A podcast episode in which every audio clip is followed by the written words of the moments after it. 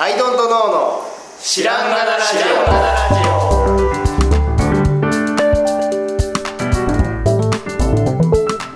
オ。さあ始まりました「アイドントノーの知らんがなラジオ」この番組は僕たちアイドントノーが日常アイドントノーしていく中で新しい視点を皆さんと共に発見していくという番組です。ということでアイドントノー津田です。アイドントノー青木です。アイドントノー春田です。よろしくお願いします。よろしくお願いします。いやねこう多分編集で切ってあるんですけど僕が大変転んでいたという 神々でしことだね。神々、神回。あの、神々会。神回だ。あの、はい、今回。今回ね、僕が持ってきた話で、はい。あのタイトル、夢の賞味期限。夢の賞味期限。うん。はっていうのをね、ちょっとこう、感じたというか、ちょっと気づいたんですよ、僕は。はい。うん。でまあ、夢を抱きなさいと。はい。まあ、子供たちとかにも言うじゃないですか。うんうん。うん。で、僕、ちょっとね、そこにも、ちょっと、うんって思うことがあって、大体、そのまあまあ、小学生とかに何になりたいっていう時に語らせる夢ってうん、大体そのまあざっくりと、おすごく大きすぎる夢うん。言わされるじゃないですか。もう、子供たちなんて。宇宙飛行士みたいな。宇宙飛行士みたいな。そうそうそうそうそう。ねじゃあ僕はプロ野球選手っつって。うんうん。うん。でね、それをね、追いかけさせる。で、うんえー追いかけさせるっていうか、今言った職職業、じゃあパイロットでもいいでしょ。うんとか、じゃあ芸能人になりたい。うんいいでしょ、その時は。うんなんだけど、よくよく考えてみると、よくよく考えてみると、それってものすごい一握りの人しかなれないやつなんですよ。うん。世の中に目立っている職業、ん。要するにテレビとかで、今だったら YouTube とかでバンバン前に出てくる人っていうのは、ものすごい一握りの人しかできないやつなんです。うん。で、これってギャンブルで言ったら超ハイリスク、ハイリターンなんですよ。うん。で、えっ、と、なんだろうな、プロ野球選手になれた人はいいけど、なれなかった何万人もの人がいるわけ。うんで、個々のことが見えてないから、すごく、あのーなんていうかな、危険っていうか、うん例えば芸人さんって、大体自分の子供を芸人さんにはさせたくないとか言うじゃないですか。うん。っていうのはもうそう厳しすぎるのを知ってるから。うん。字が険しすぎるし、運もあるしとか、うん。あとなんだろうな、アスリートとかでもさ、もうね、2位じゃダメみたいなのあるじゃないですか。うん。なんか、あの、なんだろうな。まあ、県、県大会で1位だとさ、甲子園に行けるけど、でもその中、甲子園に行ったで喜んでちゃダメみたいなこと言われるじゃん。その、もっと上を目指せみたいなことをさ、大体言われるじゃないですか。ってなってくると、まあ、甲子園で優勝して、じゃあプロ野球選手だってなるんだけど、めちゃくちゃ一握りで、うんで、そこまでの努力がすごく無駄になってしまうようなことって、なんかいっぱいありそうな気がするわけですよ。うんなので、なんか、夢夢言うのも危険だなっていう感じはしつつっていう話が一個あります。なんだけど、でもだからといって夢見るのもおかしくて、すげえ細かくさ、あの、小学生の頃から、まあ年収はこんぐらいで、このぐらいのポストまで行けてみたいなこと言ってもなんか気持ち悪いし、現実的にこと言っても気持ち悪いので、なんかこう、うん自分をね、引っ張り上げてくれる目標として、そういうのを言うっていうのは、まあ全然いいと思うんだよね。うん。うん、なりたいと思ってあのやっていくのはすごいいいと思うんですよ。なんだけど、えっ、と例えばじゃあ僕はロックスターになるんだってね。まあ中学生ぐらいの時にね、まあ、初めてギターを手にしてとか、まあ思ったりすることもあるじゃないですか。私も思ってましたよ。でそれをさ、まあ、心に抱いて高校生、大学生なっていくのはいいよね。もうすごくいいことじゃないですか。その、そこに向かって努力していくっていう経験うん。っていうのは、うん。もし慣れなかったとしても、もちろんその何かには役立ってくることだと思うし、全然いいと思うんだけど、じゃあ、その夢っていつまで持っててもいいのっていうのが、この夢の賞味期限の話なんですけど、の本題に入ってきた。例えば、まだいいよ。大学生とかはいいよ。で、うん俺みたいにさ、俺ってうん、あれなんですよ。だから、えっ、と、美術大学行ったけど、あの、美術の勉強そこそこにバンドにのめり込み、就職せずに2年間ぐらい卒業してから過ごしてたんですよ。うんうで、まだそのぐらいは痛くないっていうか、まあ頑張ってるでって言わ言われてもおかしくないぐらいだと思うんだけど、途中で僕2年ぐらいで、まあ踏ん切りをつけたというか、ん。うん。あの、これはもう無理だと。うんいうことで、えっ、と、まあデザイナーに舵を切ったわけですよね。はいうん。なので、そこからはロックスターになるという夢はもう追いかけてないんですよ。うん。うん。ななんですが、それを僕がもし抱き続けておおって、うん。えっ、と、ずーっとバイトをしながらですよ。えっ、と、うん大学卒業してから2年も超え、10年も超え、えーうんずーっとバイトしながらロックスターを目指しています。で、50歳になりましたって言った時に、うん。その夢ってもう追っかけてていいのかなっていうふうに思いません？思い思います。なんかさ。でね、うんあのーとかさ、なんか、いや、夢って結局、大きすぎる場合が多くて、うん。さっき最初に言ってたみたいに、ハイリスク、ハイリターンなものだから、一部の人にしか手に入らないわけじゃないですか。うん。で、それを、なんか、うんと、手放すというか、折り折り合いをつけるというか、あの、うそこまではいけなかったけど、でも、頑張ったな、俺ぐらいの折り合いのつけ方をしないと、うんなんか、変なことになりそうな気がするなっていう話です。うん。はい。うん。うん。うん。わかります。どうでしょうか？うん。で、あの、小さい夢だとさ、ななんか、うん僕らで話しててもよくある話だけどさ、まあ、夢は叶えたのが大人であるって、まあ、僕言ってるんだけどさ、例えばデザイナーになるぞとかさ、有名になるぞとかって、あの、うん。叶えれるじゃないですか。あの、うん。で、叶えあっちゃってるじゃないですか。ちょっとね、今、んってなったけど。ある程度叶える。まあ、デザイナーになるっていうのはもう叶えてるじゃないですか。あの、プロ野球選手とかと比べて別にね、あの、誰かに、実現今日誰かに。に選ばれなきゃいけないものでもないしね、そうそうそうそういう意味ですよね。うん。球団に、あの、指名されなきゃいけないとかそういうわけでもないから、うんうん。そういう意味ではなれますよね。細かく言ったら、まあそういう感じでもあるんだけど、うん。そうなんか何をどこまでね、こう、なんていうかな。で、僕らが今、その、うん。全く満足してないかって言ったらそん、全くそんなことなくて、めちゃくちゃ満足しているわけですよ、日々の状況にね。うん。でもさ、それをずっと俺ば、ロックスターになりたかったんだよな、本当はって思いながら、うん。今のうん。ことをやってたら、それは不幸になっちゃうじゃない、うん。そうですね。うん、だから、なんかこう、折り合いっていうと、なんかちょっとへ妥協みたいな感じに思われちゃうんだけどさ、どっかでこう、なんだろうな、変換するというか、もともと持ってた大きすぎる夢を分解して変換して、なんかこう、自分のにとって現実のものにしていくというか、うん。なんかそういう瞬間って、あの、うん大人になるにつれて訪れるよねっていう。自分を肯定していく過程というか、うん。ねっていう話なんですけど。確かにな。その折り合いのつけ方で僕、角田さんをどう見見えてたかっていうのが、うん昔バンドやってたとか全然知らなかったんですけど、昔は。うんあの、パイプロイドとかプレイデコ見たときに。すごいロックを感じるって言ってメールしたんですよ、角田さんに。これ、角田さんの作るものは子供向けのおもちゃなのに、めちゃくちゃロックを感じるんですけど、なぜですかって言ったら、昔バンドやっててんとか言われて、で、あ、マジで？ってなって、うん。で僕の解釈は、諦めたというよりは、うん当時の、あの、紙で作る工作おもちゃ界のロックスターだという座を確立したんだなっていう なるほど、なるほどなるほど。風に見えてたんで、はいはい全然諦めてないって見えてましたね。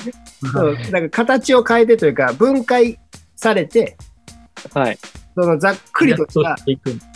あのロックスターではなくて、分解まあ、されて、ある意味ロックスターにはなってるんですよ。だからそうだね。ジャンルが違うだけ、音楽じゃなかったかもしれないけど、はいはい。っていうのは、ね、成果物を見て思ってた人が、まあ、世界に一人はいたんで、は消化しい。て叶えたんじゃないのかなって。したということだね。その大きい夢を分解消化して自分のものにそうですしていたね。という。うん。そういう意味で、今でもやっぱ、なんだろう、プロダクト界の、えー鳥山明にはなりたいとか、そういうずらし方、うん。あの大友克洋にはなりたいけど、うん。プロダクト界の大友克洋になりたいとか、うんうんうん。なんかそういうずらし方、なんかしてる気がするんですよね、多分。で、子ど子供もそれで良かったんじゃないかとか、一郎になりたいから野球やるじゃなくてうん、こう、なんでしょう。油揚げ、油揚げの工場界の一郎になるみたいな。あ なんで、なんで油揚げ工場を今例に出したのかわかんないんですけどー、、うんできるだけ遠いところを出そうと思って。毎日同じルーチンで入るんですよね、きっと。あ、解釈ができた。そうね。なんか同じ T シャツ着て、こう、そうとか、上げる前にこう、同じ動きをして、その世界の一郎になれば、もう夢は叶ったと言っていいんじゃないかとか。確かにね。うん、でもそういう意味でも、その賞味期限っていうのがやっぱ一つの、あれですよね。なんか。うん。だかうん。らそのある程度、ななんかこう、口にそのまま加えててもいいけど、うんどっかの段階で噛み砕かないといけないっていうことそうあ、そうそう。噛み砕きがそこにあるかないかですね。うん確かにね。うん。っていうことかな。確かに、確かに。賞味期限が長いのだと逆に何なんでしょうね。短い例はすでに出てるとして。うん。なんかでもそ賞この、味期限が。そうだな。でも最初の、僕はサッカー選手が夢でしたけど、うん。やっぱそういうのって、砕かれる瞬間があるじゃないですか。はいだから砕かれるっていうのは打ち砕かれるっていうこと。ああ、夢がか、あ無理だってわかる。超すごいやつがいたとかそういうことですか？うん、とか。で、僕、サッカーはでもその、そこの諦めるところまでが、うん。割とちゃんとやりきれなかったので、うん。ダメだっていう判断が鈍っちゃったんですよね。あそそこまでうまくなかったですけど、自分の中で諦めがつかなくなっちゃってて、へーえー、え逆にそれ以降ってやっぱ、いついつまでにこうなれなかったら、要は砕いて違う方向に行かなきゃみたいなのは、次ぐらいから設定するようになって、ああ。それがないと、ー、なんつうの、あずるずるいく危険性ってすごい怖いじゃないですか。はいはいはいはい。その、こじらせる感じ。だうんうん。からその、噛み砕かないままずっと夢でその、行っちゃうと40になってもまだ目指してるみたいな、恐ろしいことになる怖さがあるからデザイナーになるときはいろいろ決めてましたもんね。だからやっぱ、美最初美大入れなかったらそっちの道やめるとかさ、その、そのなんか条件出しをちゃんとやんないといつまでも追う追う怖さってうん。はいはいはい。だからフリーになって何年やってダメならちゃんと就職しようとかはいはいはい。そのそれはそれでそのサッカーの時の経験が後に生きてるっていうことなんですね。はまあどその後々気づいたんですけどやっぱそうするとずっと最後まで振り返ってあの時ちゃんとこう向き合ってやってちゃんと諦めれたら、なんて言うんでしょうそこはもう後悔しないというか、やりきれないでなんとなくダメだとすごいグズグズの嫌な気持ちになるんですよねそこが。夢の諦め方というかはいはいはいはい。は思いましたけどねなんか。なるほどね。お二人ともでも夢が青春時代にあったんですね。ロックスターになるとか。青木さんは何をサッカー選手になるとか。僕ね、なかったんですよ、夢が。本当に。全然なくて。うん、で建築の大学に行ったのは？あれはなんとなくです。でもなんか僕だからそう中高はなかったですよ夢がそう、ないですよね。なかなかあるもんじゃないですよね。夢中になれるやつがサッカーしかなくてそれがぐずった時に、もうそれ以外別に何も 何にも夢中になれない自分っていう。えそうすると夢も何もないですよね。漠然と漫画家とか良さそうみたいなのはあるんですけど、自分の人生がそことつながるとは想像もしてないし、ー、ああ。そのデザイナーっていうのもそうで、あ、でも書いてるそうですね。あまあ書いてはいましたけど、なんていう、リアリティがないんですよね、その将来のうん何かになるってことと、今自分の日々が。うんうんうん。そこが、本当23ぐらいまで全くなかったですね。もうなんかずっとコンビニで立ち読みして、ドラマとか見て、生きてんだ、生きていくんだろうなって思ってました。すごいね。本当になかったですね。だからこの職業にも憧れてないし、えー、全然。はい。そう就活の時ぐらいですね、憧れというか、なんないとまずいんだなって、周りに追い詰められてっていうか、みんな就職するんだ、みたいな。じゃあ、じゃあやっとかなきゃぐらいの超消去法っていうか、はいはい。憧れてっていうポモチベーションが全然なかったですね。うーんすごい。いや、で、そういう人多いと思うんですよね。夢がないって別に。多い気でがしても、あ。れは女の子にモテたいっていう夢はあったでしょ？あ、モテたいはないですけど、彼女が欲しいとか当然ありましたよね。モテたい目の前のそこまでなんか漫画家とかと一緒。はい。いや、なんか、モテたいっていうのは、自分の人生と繋がらないじゃないですか。なんかわかんないけど。モテたいって何なのかよくわかんないですが、まず。モテたいっていうのほらが、彼女は欲しいわけじゃん。そうですよね。まずだから一歩前のその彼女が欲しいっていうところはあると。そう、そうですね。もうすごく身近なところで困ってることはあるみたいな。でその、うんすごく小さい単位で動いてましたね。なるほど。引く手あまたな状態っていうのがまず想像がつかないっていう。想像ができないです。誰にも求められてないスタートなので。二人以上から求められる状況っていうのがもう理解ができないです、多分。なるほどね。うん、でも、そんな人も多いと思うんですよね。その、設定できてない状態っていうか。で僕も未だに設定できてない自覚もあるしな。そうなの、うん。じゃあじゃあ、えっと、満足度で言ったらまだなんかあるんちゃうかっていうふうに思ってる。そういう。あ、結構、いや、逆に 結構、なので、あの、高い、高い設定をしていないので、ああ、結構満足しちゃってるんですよ。日々満足常にね、常に満足はしちゃってるんですよね。はいはいはい。っていうのはありますね。なるほどね。なんか、中あれ、中二病気とかはないんですか？その、なんか有名にならなきゃ生きてきた意味ないみたいな、あるじゃないですか。あなおのもうなんかなんて言うんでしょう、そういう価値観は知ってるんですけど、そこと自分とのつながりが断たれてて、うん。うん、なんか、なんて言うんでしょう。不思議。だからすごいです。ロックスターになるってとこと自分がつなげられてるのが、接続できてるのがすごいなと思って。なんでしょうね。まあ、接続できてんのかどうかわかんないけど、自分で、ね、あれやけど。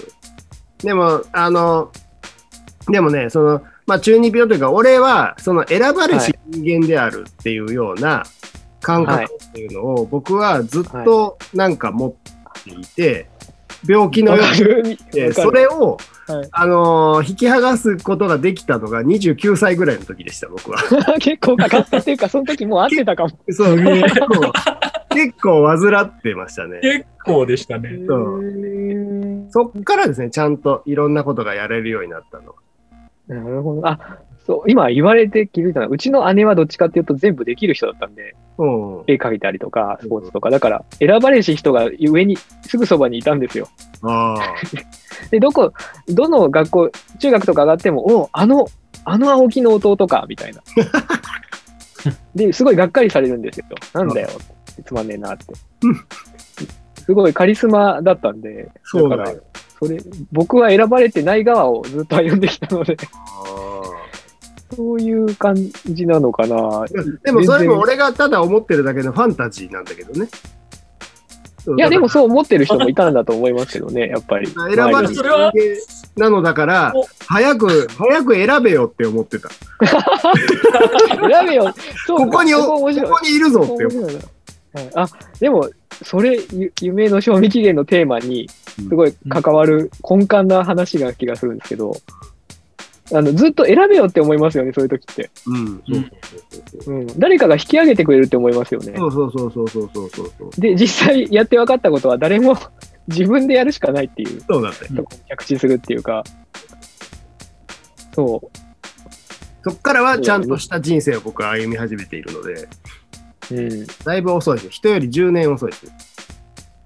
でもわかります。僕も会社辞めた後もやっぱそこそこ有名な、なんだろう、ディレクターみたいな人に見つけられないかなみたいな動きは多少取っちゃった時もありましたし、うん、めちゃくちゃ後悔してますけどね。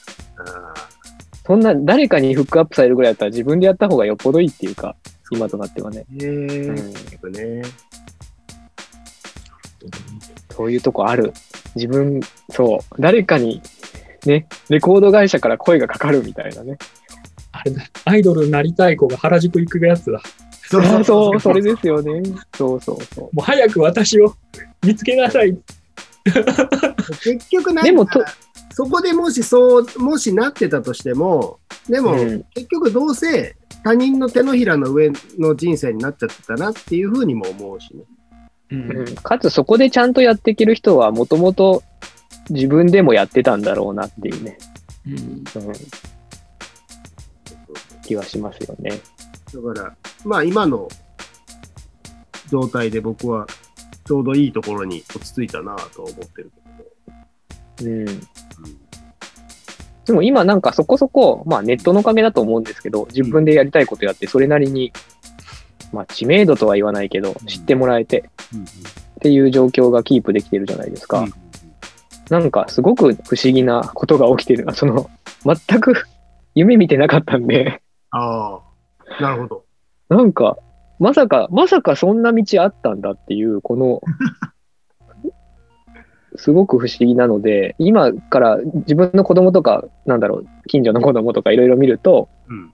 なんか漫画描いて、頑張って絵描いてる子とかいると、うんで、漫画家になりたいっていう子がいるとすると、もう別にジャンプに出し、応募しちゃえばいいじゃんとか、その、文句を叩くぐらいは早めにどんどんやっちゃえばいいじゃんっていう。うん。うん。早く、その、ラインをつなげとく。あの、ダメならダメでいいんで。確かにね。うん。現代は本当にそうだよね。うん、で、結構、そのなんだろうな、ま、負けていくことってすごい大事じゃない？あのさっきのサッカーのね、あの、うん。話でも、例えば自分より超うまいやつが出てきたら、もうこの道無理だと思うみたいなことってすごい大事じゃないですか。うん。あで、比較して、まあ、より頑張るっていうのでもいいし、えっ、と、なんだろうな、なもう、りょうさくんは絵がうまいねって言ってさ、おばあちゃんにだけ褒められて、でも実うんは世間と比べたら全然うまくないみたいなこともあり得るわけじゃないですか。なのに、あの、世界で一番いい賞をいきなり取りに行くんですよね。多分、そういう時って。そうそう。で、そういうの一発逆転みたいな。早めに打ちひしがれるのがいいよね。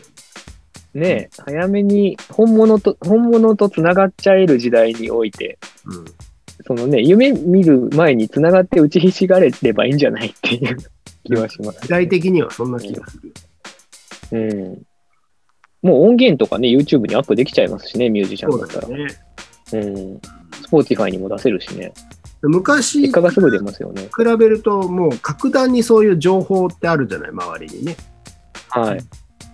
まあ、自分がこれになりたいっていうものの、今現在の、げ今現在の例も過去のアーカイブもさ全部ネットにあるわけですから。うん。なれんのかこれにっていうね。判断がすごいつきやすいよね。そうですね。もこの中でだってロックスターなんてずーっとぼんやりしてたもん。どうすんの？ロックスターって。う、そうそう、一歩、そうそう選ばまずれる、まずっていうね。そう。そうなんですよね。いや、それこそ、でも、うん。そのさら、さらせるってすぐそうやっていろいろ試せるから、うん逆にそこにすら踏み出さずに、うんうん。門前とこう夢があって、うんでもやってないみたいなのは、やっぱ一番良くない状態というか、もうまあその時点でもうそこは才能がないっていうか、そっちじゃないっていううんうん。風に判断もつ逆につきますねっていうか、あの歌僕まだ一本もスターにな、ってるような人は、うん。なんつうの、もうちっちゃい頃から歌って近所で評判だったりするわけじゃないですか、もうすでに。そうですよね。アウトプットしまくってるっていうファンがその時からいたとかさ、もううん。それとなんとなくやりたくて、門前と一曲もどこにも上げてないみたいな人とは、やっぱり、僕、ついこの間までドラム叩いたことないのに、ドラムならいけたんじゃないかって思ってました。叩いたことないから。多分ドラムやってたらいけるみたいなのもあるよね。で、叩いてみたらもう完全に叩けないの。そうなんだね。賞味期限ね。いいっすね。でもそれはあれですよね、あの、渋谷のさ、うん児童館とかで、はいあのティーンズクリエイティブか。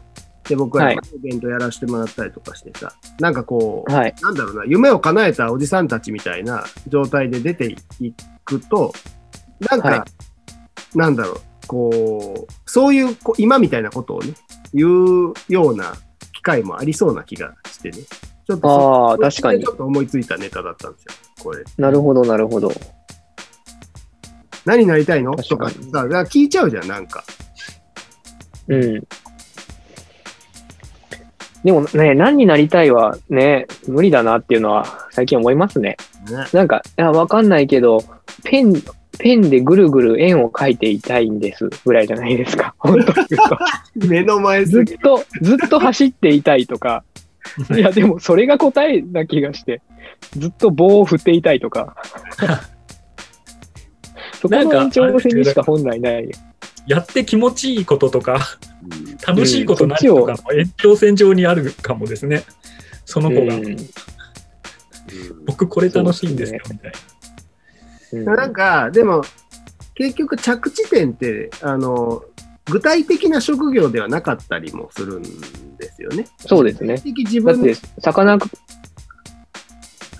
うん、の位置がそうであればいいっていう場合も多いなって思うんだけど、えっ、と、俺の言ってるロックスターみたいなのもさ、結局噛み砕くと、あのまあ、有名になりたいとか、あと、影響力を持ちたいとか、なんかそういうことに分解できるわけじゃないですか。な。で、それがロックスターじゃなくても実現できるっていうことになるわけですわな。確かに。うん。ってなると、デザイナーでもいいじゃんっていう話にもなってきて、うんなので、えっ、と、なんだろうな、その奥底にあるシーンはブレてないっていううん。言い方もできるというか。うん。うん。そうそうそうだから1段目のロケットとして、あの、うん。ロックスターはいいけど、なんかこう、うん。なんかパカンって分かれて、だんだんこう、うんうん。内容が見えてくるとなるほどね。そういうところ、自分が結局どうありたいかっていうのが、具体的な言葉になった最初の段階がロックスターであったっていう。うん。話なのかなとも思う。確かに。お金が儲けたいですって言っても、うん。パカパカ開いてったら、うん。郊外に家が建てたかったら、それが夢かもしれないですもんね。そうそう。そ安定的なね、生活が、あの、まあ、っていうことなのかもしれないし、あの、ちっちゃい頃聞かれて嘘ついたことあります？どういうこと？僕、夢。中学とか高校とかなんか面接一応あるじゃないですか、学校入学するときうん。それで夢って必ず聞かれるじゃないですか、なんか。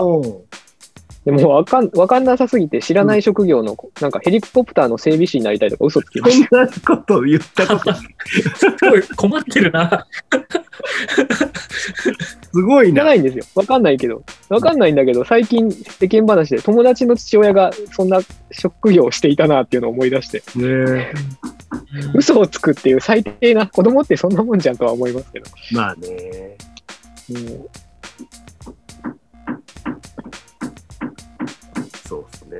なんでしょうね。夢があったらいいみたいな。ね。いろいろ、ね。まあでも逆に、だから夢を持ってなくても、テント、青木さんみたいな感じにはなれるんだと。そう、それは言いたい。こもうこんなのでよければね。こんなのでよければ。そんな、あの、うあと、うち目標ないですからね。春田さんとよく話してるけど。目標が毎年ないですからね。はいはい。まあ、気持ちよく行きますか、みたいなことしか言ってないから。売り上げを倍、倍増。倍倍増とか言う。半笑いで言うぐらいしかしない。しょうがない。なんせ、夢も目標もない。すごいね。よくそんだけあんなでかい仕事とかをやるよね、でも。あでも仲間が増え増えると、同じ志の、同じ正義の仲間が増えていくのは気持ちいいなと日々思ってますけどね。うん。どちらかというとそっちの方が思考としては。うん。うん。